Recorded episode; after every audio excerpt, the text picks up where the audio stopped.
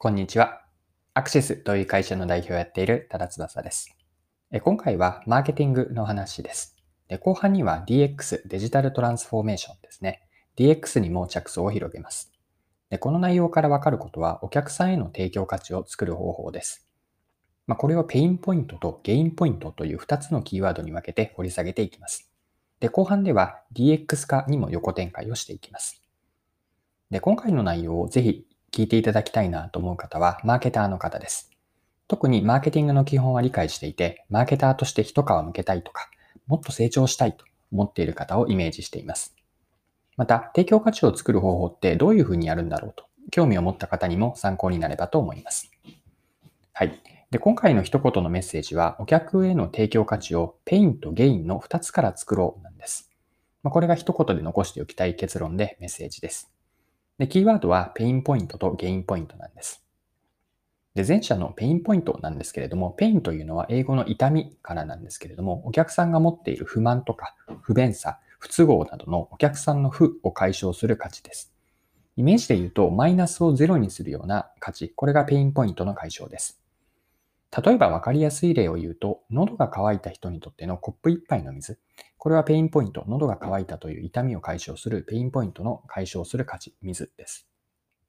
はい。でもう一つのゲインポイントについても補足をします。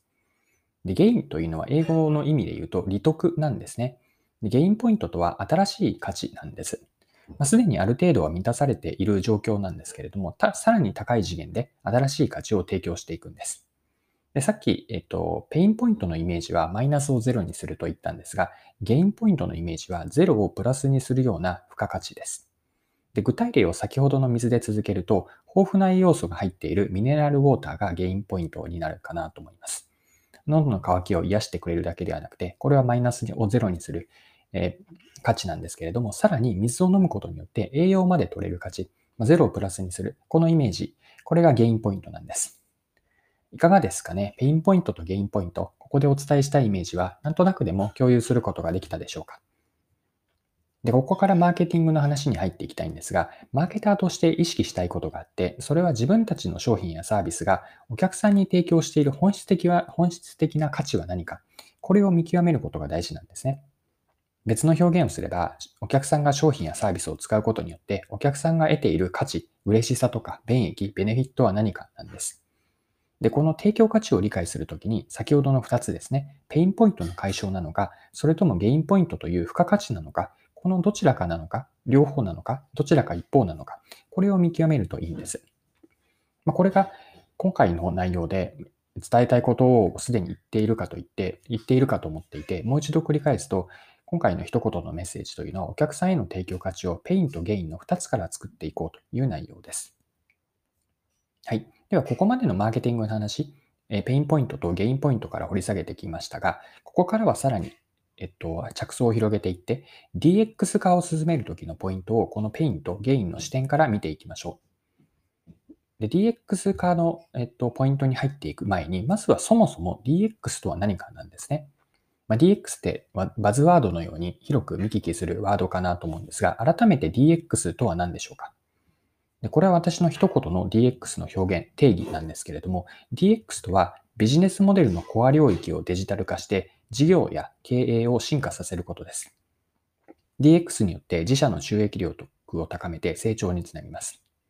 であくまでビジネスモデルのコア領域をデジタル化することによって、まあ、事業とかもっと言うと経営全体を進化させてビジネスモデルをこう抜本的により良くしていくこと。これが DX に込めた意味なんです。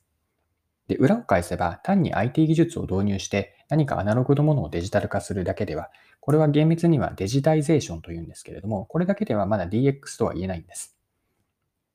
で、もう一つ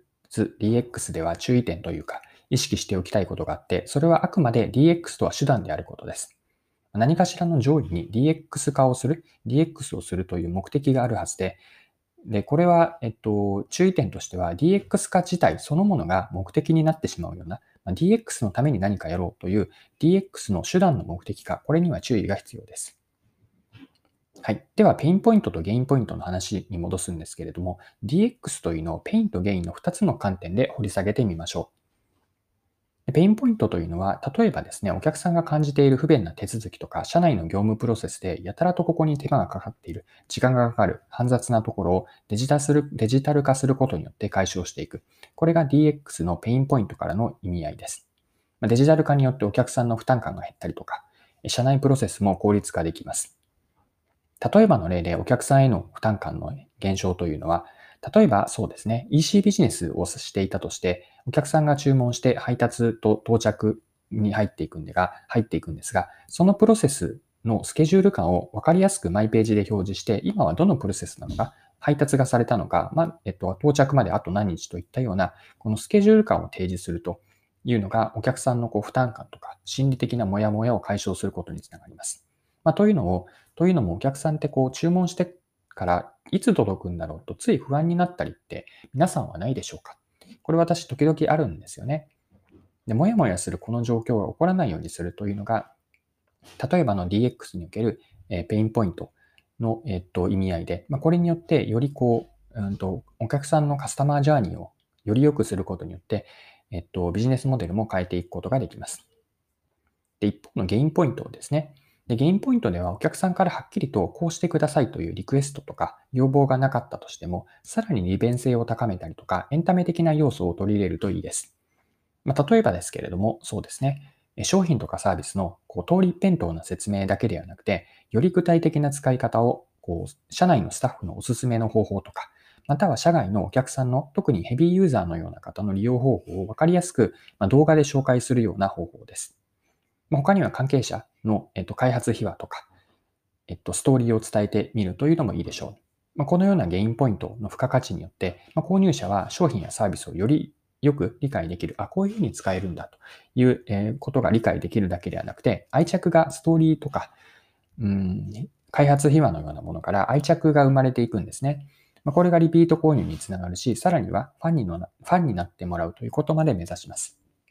まあ、このようなゲインポイント、付加価値から、お客さんとの関係を深めていって、これはビジネスモデルにもよりつかま、つながっていきます。はい。そろそろクロージングです。今回は2つのキーワードですね。ペインポイントとゲインポイントからマーケティングと後半では DX について掘り下げてきました。ま、最後に簡単にまとめておきましょう。ペインポイントとゲインポイント。でペインポイントというのはお客さんの負ですね。不満とか不便、不都合などを解消する価値で、これはマイナスをゼロにするものです。で、ゲインポイントというのは新しい価値で、すでにある程度は満たされている状況なんですけれども、さらに高い次元で価値を提供する、まあ、ゼロをプラスにするような付加価値です。で、ここでお伝えしたかったこと、一言で言うと、二つの価値を見極めて提供価値を作ろうなんですけれども、自分たちの商品やサービスからお客さんに提供している本質的な価値は何かなんですね。これを見極めることの重要性で、この時にペインポイントの解消なのか、ゲインポイントの付加価値なのかをお客さんへの提供価値をペインとゲインの2つから作っていこう。こんなメッセージを残しておきたくて、今回、えっと、お話をしました。はい。今回も貴重なお時間を使って最後までお付き合いいただきありがとうございました。この配信のコンセプトは10分で磨けるビジネスセンスです。これからも更新は続けていくので、よかったら次回もぜひぜひよろしくお願いします。それでは今日も素敵な一日にしていきましょう。